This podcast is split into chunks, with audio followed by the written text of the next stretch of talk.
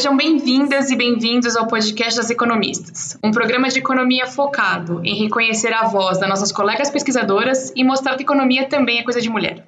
Este podcast é afiliado ao grupo das economistas da USP. Eu sou Laura Carpusca, pesquisadora de pós-doutorado da GV em São Paulo e pesquisadora associada ao grupo das economistas. E eu sou a Paula Pereda, professora da FEA USP e uma das fundadoras do grupo das economistas. E a gente continua aqui com o nosso bate-papo sobre economia, aproveitando também para conhecer mais sobre essas mulheres e os desafios que elas encontraram nas suas carreiras. A gente também quer mostrar que a economia é uma ferramenta que nos ajuda a entender o mundo em que vivemos e que pode ser usada para melhorar a vida das pessoas. E hoje nós vamos falar sobre segurança pública no Brasil. E para isso, a gente convidou a Joana Monteiro. A Joana Monteiro é professora da FGV EBAP e coordenadora do Centro de Ciência Aplicada à Segurança da FGV. Ela trabalhou no governo como diretora-presidente do Instituto de Segurança Pública e no Centro de Pesquisa do Ministério Público do Rio de Janeiro. A Joana é doutora e mestre em Economia pela PUC-Rio, bacharel em Economia pela UFRJ e foi pesquisadora visitante do Center for International Development da Universidade de Harvard.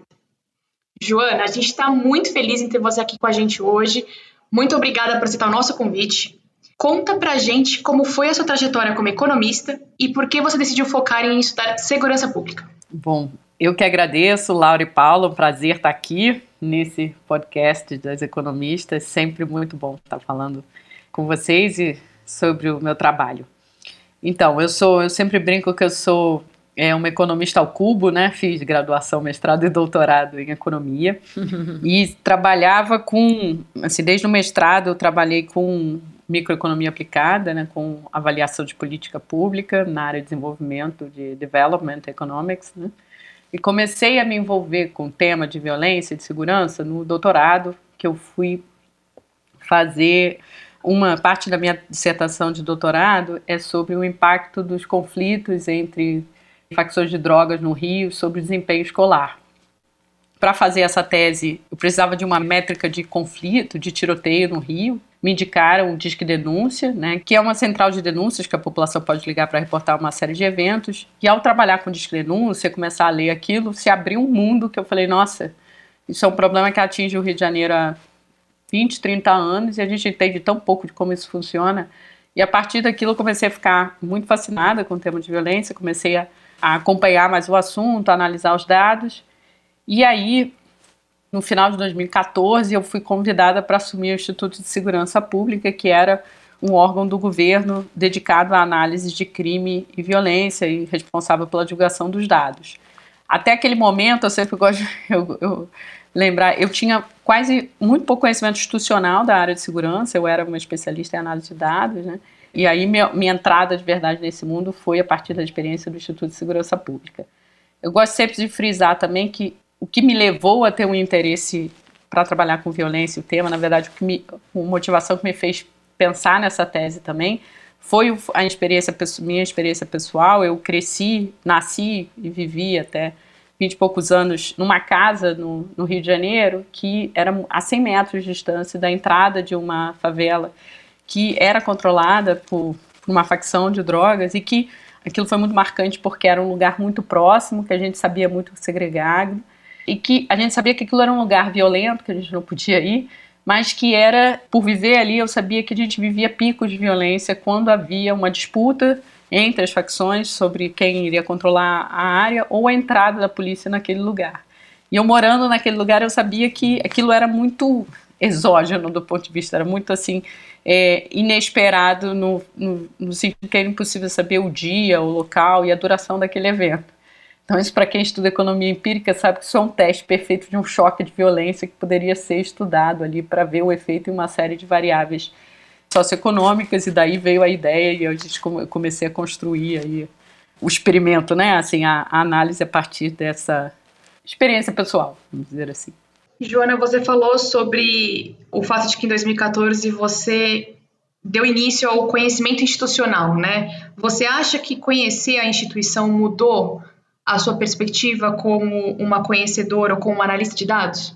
Com certeza, eu acho que ela dá muita, assim, tem uma coisa que é muito difícil para quem a gente economia, a gente hoje aprende sobretudo método, né? E a gente dá muito pouco a gente aprende sobretudo método e pouco e vai conhecendo os detalhes institucionais para responder uma pergunta que foi sobretudo motivada porque a gente tinha ali um teste empírico é, que permitia inferir causalidade, pelo menos essa é a lógica dos microeconomistas, né, que trabalham com uma, é, parte aplicada. E aí a gente acaba conhecendo a institucionalidade para responder uma pergunta específica acaba que a gente fica com visões bastante fragmentadas né, do mundo. Então, por exemplo, antes de trabalhar com violência, eu trabalhava com informalidade, depois com educação, com mercado de trabalho.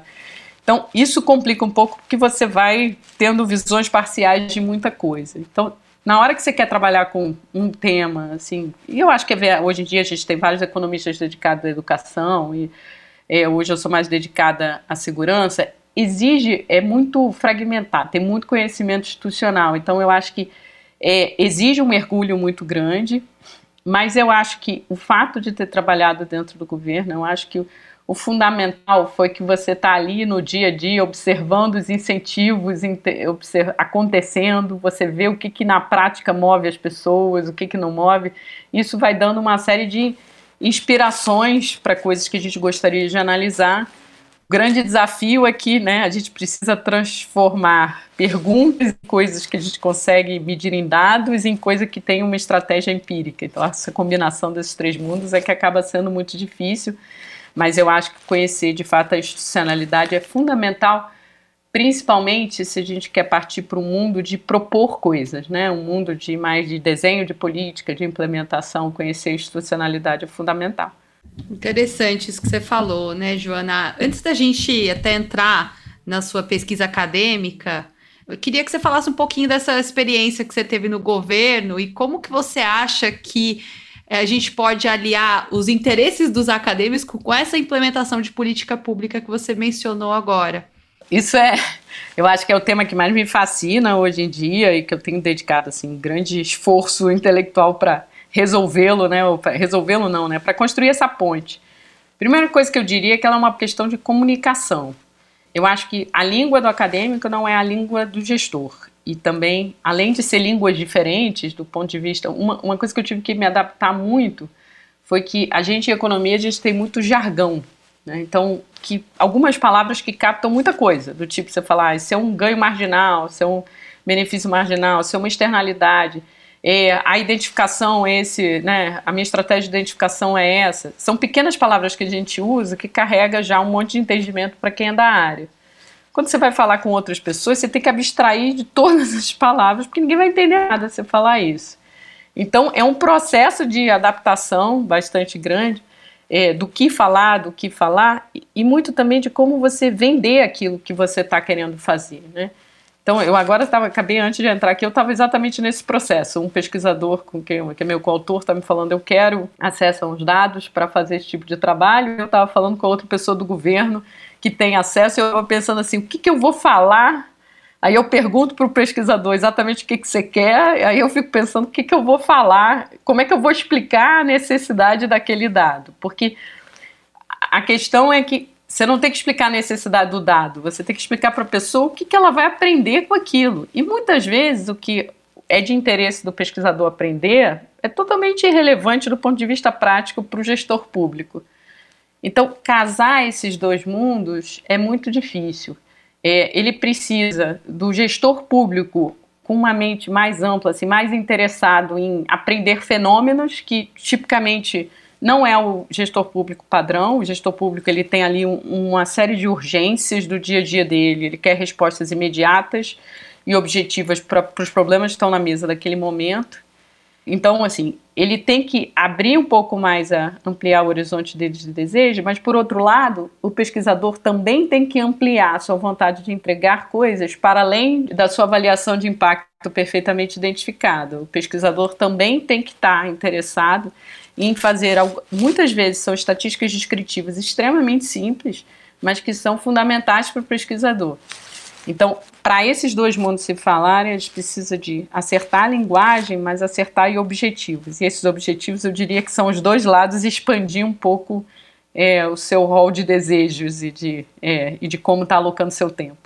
É, essa, essa questão da comunicação é, é realmente chave, né? Porque a gente tende a pensar que os objetivos dos acadêmicos e do gestor de política pública, eles são os mesmos, né?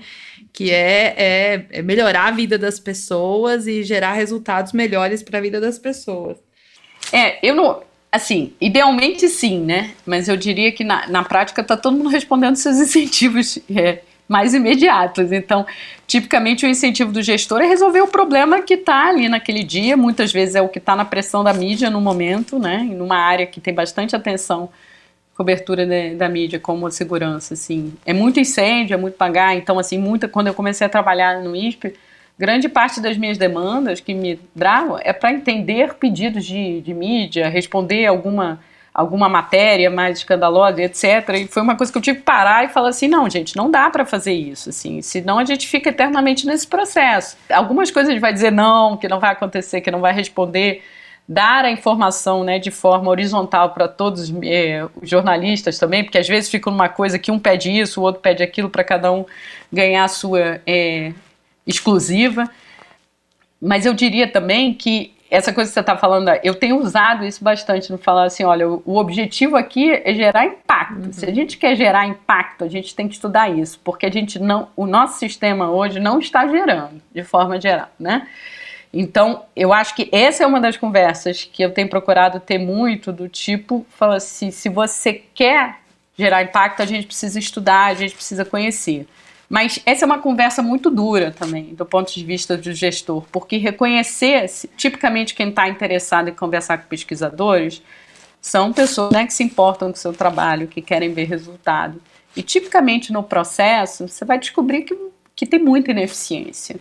Então, é, é muito complicado, assim, é uma conclusão dura também, de para quem está trabalhando todo dia com aquilo, entender, por mais que as pessoas falam, ah, eu sei que eu estou enxugando gelo, que é uma frase muito usada na polícia, é duro esse processo de você reconhecer isso, né? Ter um documento que mostre isso, porque você precisa estar tá disposto a reconhecer, mas você também precisa ter algum horizonte que você vai conseguir botar algo no lugar que, que, que dê uma resposta pública que tipo, você está melhorando. Então também não é um processo muito fácil. Eu me lembrei de uma história que eu ouvi do Alman, que é um, um matemático que estuda a teoria dos jogos que ganhou o Nobel de Economia há alguns anos, que na matemática sempre se estudou teoria dos nós e que nunca ninguém achava que isso seria útil para coisa alguma. E ele aprendeu com o filho dele que teoria dos nós é bastante importante para o estudo do genoma humano, né? Uhum. Então existe bastante essa tensão entre você estudar coisas que são relevantes para aquele momento e coisas que podem vir a ser relevantes em, em algum momento futuro, né? Uhum. Então, como pesquisador, você sempre vai viver essa tensão de resolver o mundo de hoje ou de estudar alguma coisa que pode ser instigante só para você hoje, mas que em algum momento possa ser útil, né? Muito interessante esse, essa perspectiva, Joana. Me lembrou essa história que eu, que eu ouvi. É, mas é, eu acho que pensar no impacto é de fato a chave. E assim, e eu diria que né, minha experiência no tempo que eu fiquei nos Estados Unidos, isso está muito mais presente na academia americana do que na academia brasileira, no sentido que você muitas vezes lá, quando você apresenta seminário, as pessoas eh, principalmente na área de development de economia microaplicada, e falo dela porque é a que eu posso falar, não conheço tanto as outras, há muito essa demanda, mas o que, que eu aprendi sobre o mundo, o que, que isso muda é, em termos de policy, qual é, e eu acho que isso tem cada vez sendo mais forte, né, do que, e aí qual é o policy implications do seu trabalho. Eu acho que esse que é um caminho também que ajuda muito a academia a, trazer, a chegar mais perto do gestor público. Sem dúvida. Inclusive, vamos, vamos saber exatamente agora uma coisa bastante específica da sua pesquisa, que é sobre um trabalho acadêmico que você tem que você estima o impacto da violência na performance escolar das crianças em favelas do Rio de Janeiro. O que, que a evidência mostra para gente? Esse foi exatamente o trabalho que eu comecei, que foi o que me levou para começar a trabalhar com violência e segurança. Então, esse trabalho, ele basicamente, ele estima que o grande desafio para você é, analisar o impacto da violência sobre desempenho escolar é que a violência é muito correlacionada com pobreza. Né? Então, escolas mais afetadas por violência são também escolas mais pobres, que são afetadas, é, que têm uma série de condições socioeconômicas desfavoráveis. Então, o grande desafio é você conseguir estimar qual é o efeito da violência per se.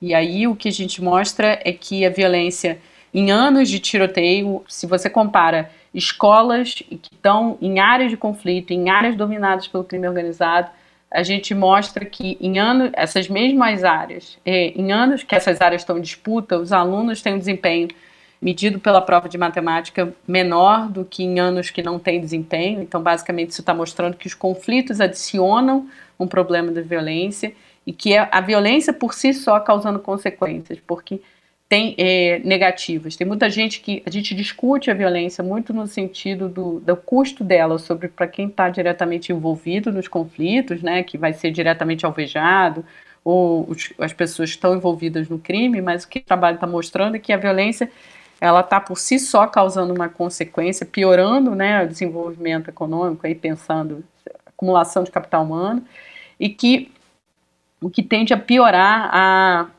aumentar o que a gente chama né, de armadilha de pobreza. E aí a gente mostra, a gente consegue mostrar também que o, um pouco dos canais que isso ocorre, é, a gente mostra que isso tem, no caso aqui do Rio, o que está acontecendo é que esses conflitos provocam uma disruptura na rotina escolar. Então você tem um aumento, as escolas reportam que fecharam mais é, em anos com conflitos, né, ficaram mais tempo fechadas, você tem mais rotatividade de diretor, mais professores com licença médica.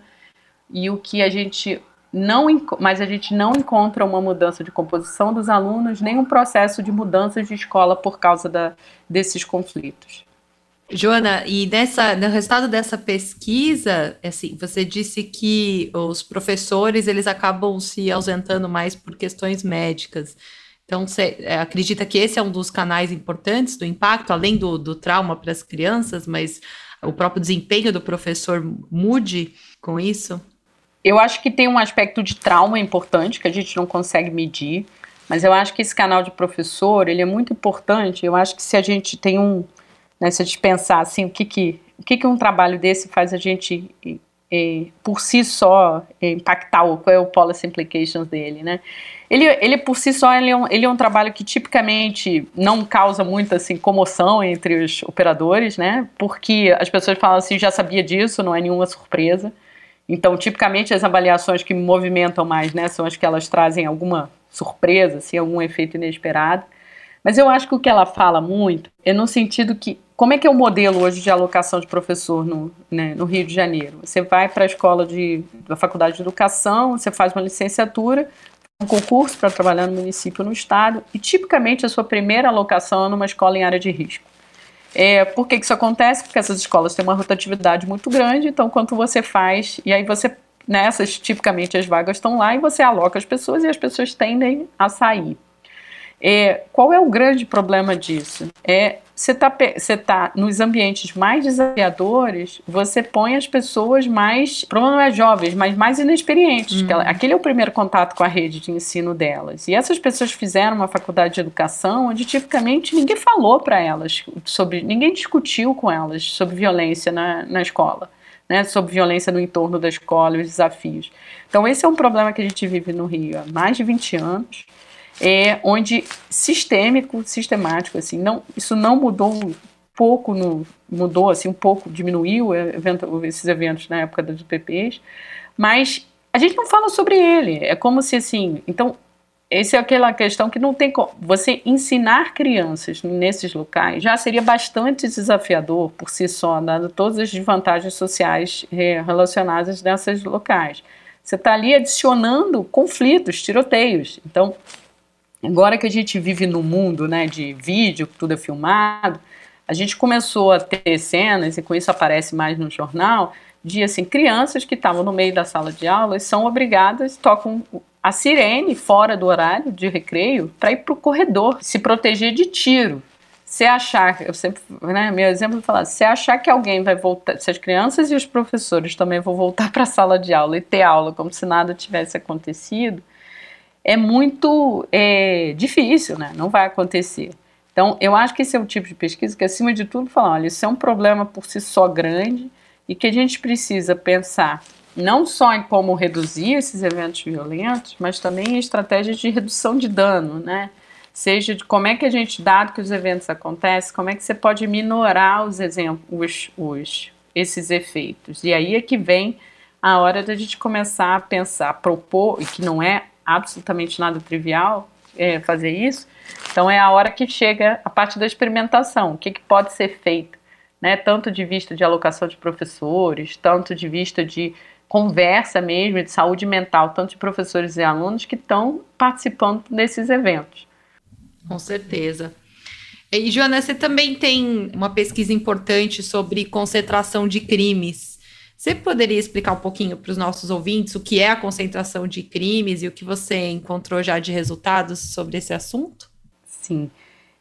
Então, a pesquisa sobre é, ciência criminal, né, que é um termo que se usa cada vez mais fora, ela, desde os anos 80, a partir mais dos anos 90, ela começou muito a explorar o fato de você ter é, dados georreferenciados. Né?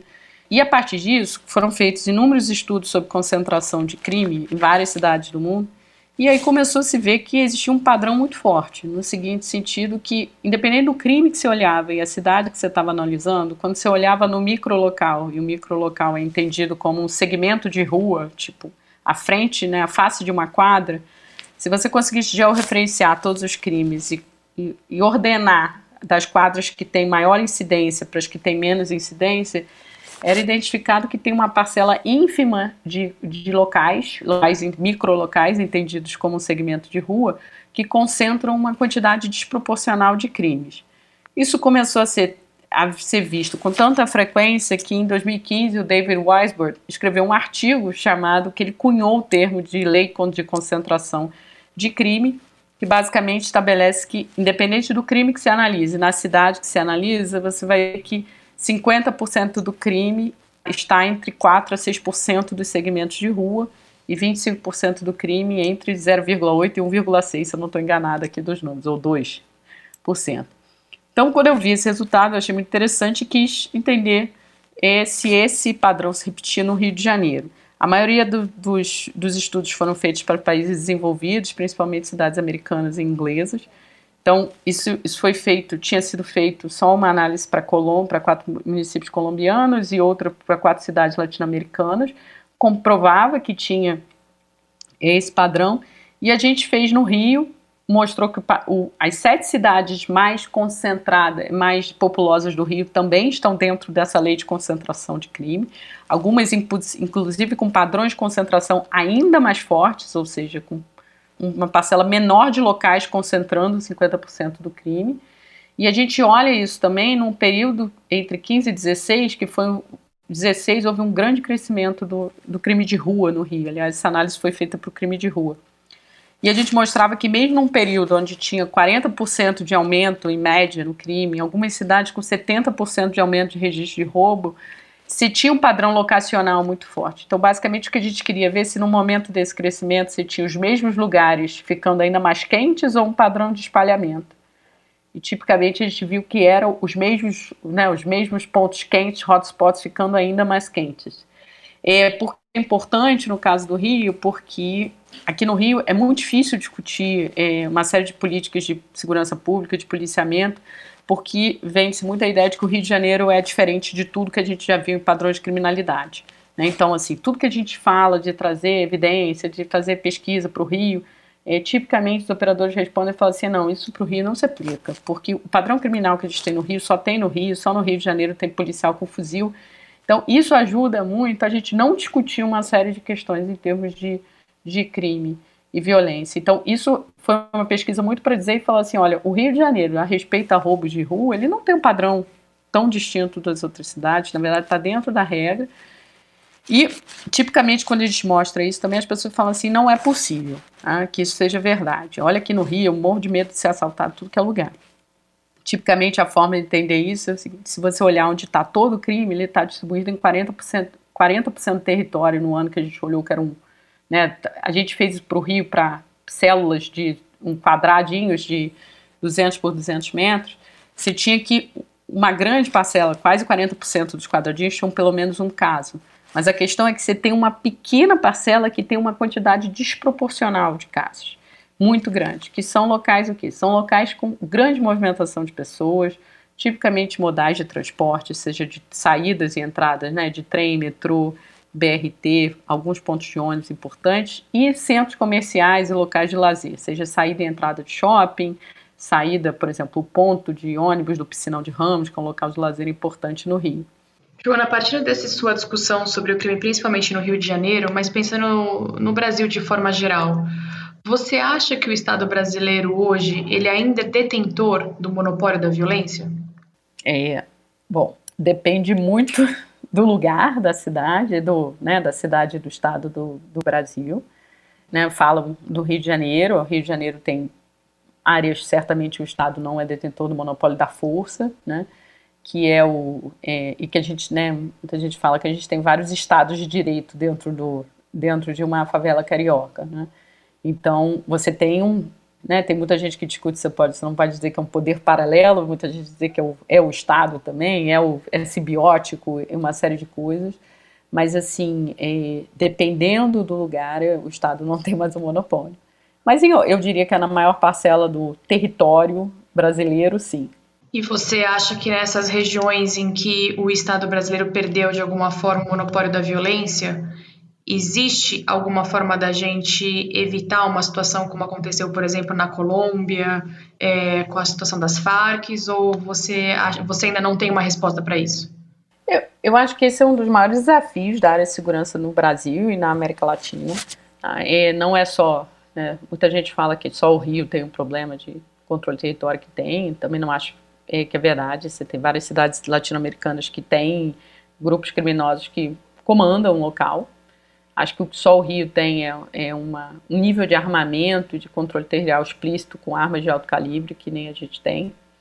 E eu diria que isso é um ponto nevrálgico do, da segurança do Rio de Janeiro e, de, e, que cada vez mais será de outras cidades, como o Nordeste já teve vários já, tá, já tem tido vários problemas né, com áreas periféricas da cidade que são controladas por grupos criminosos e que não existe solução fácil para esse problema. A única vez que eu diria que se enfrentou o problema em escala foi com as UPPs no Rio de Janeiro, que teve um sucesso é, bastante grande nos primeiros anos, mas que mostrou, chegou no seu limite e perdeu praticamente tudo que conseguiu depois dos anos. Depois disso, a gente olha para isso e fala assim: ah, isso é difícil, tá lá, vou fingir que não vejo, fazer mais uma série de políticas e, e fica com esse processo né, de intervenções pontuais. Né, a polícia entra, dá tiro para todo lado, vai embora, e aquilo não, não, né, não resolve, não diminui o problema. Muitas vezes escala o nível de violência.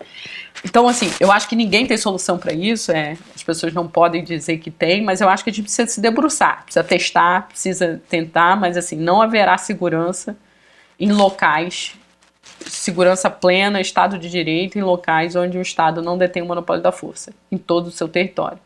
Legal, Joana. A gente queria agora finalizar o podcast fazendo a nossa pergunta clássica de se você pudesse voltar no tempo, o que você falaria para a jovem Joana? Nossa, pergunta difícil. a mais difícil essa, né?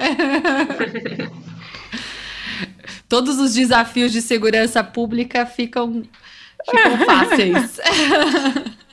eu acho que o que eu diria, não só para a jovem Joana que se é, foi para esse caminho, mas para todas as economistas mais novas, é que eu acho que assim é, busque impacto efetivo das ações que você faça. Eu acho que todo o sistema né, brasileiro, principalmente, é voltado muito para a gente dar o tique, simplesmente a gente cumpriu a nossa tarefa que nos deram e ficar satisfeito com isso. Mas na verdade, se a gente quer fazer diferença mesmo, promover impacto, melhorar a vida das pessoas, é um esforço assim sobrenatural. Isso porque, como eu falo, respondi na outra pergunta, não tem fórmula para fazer isso. Então, assim, exige uma revisão de rota o tempo todo. Não só da nossa trajetória pessoal, mas do que a gente está é, propondo no nosso trabalho, do que a gente fala para o nosso chefe, do que a gente fala para os nossos colegas do trabalho. E a única. E isso é difícil fazer, as pessoas não gostam, né? Falam assim, ah, você mudou de ideia, já tá mudando de. Mas assim, e aí você tem que comunicar o tempo todo, mas assim, eu quero mudar porque eu quero gerar é, impacto, fazer, é, fazer as coisas melhorarem. Então, isso é muito difícil e eu, eu diria que no ambiente brasileiro isso tem que ser quase um mantra que a gente repete todo dia. Porque toda a força do sistema é para a gente dar o tique no trabalho, fechar o computador e falar, cumprir o meu dia de hoje. Legal, Joana. Acho que é, é, a palavra que fica aí é fazer essa autorreflexão sempre, né? Para é, a gente sempre buscar melhorar como pessoa, como pesquisadora. Mas muito legal. É, muito obrigada novamente por vir aqui falar com a gente. Foi um aprendizado incrível para nós. Muito obrigada, Joana. Fiquei muito feliz de ter você aqui e acho que fica a dica para jovens economistas aí para usarem a Joana Monteiro como inspiração. Quando tiver difícil, não dá só o tique mesmo. Continua batalhando que tem um caminho aí possível para futuras Joanas Monteiros nas jovens economistas. Obrigada, Laura. Obrigada, Paula. E a gente fica por aqui. O podcast das economistas continua em alguns dias. Assina nosso feed para você saber quando a gente vai subir mais um episódio podcast das Economistas é uma produção afiliada do Grupo As Economistas da USP. A Laura Carpusca e a Paula Pereira são as coordenadoras do podcast. E os demais membros do Comitê das Economistas são a Fabiana Rocha e a Maria Dolores Dias.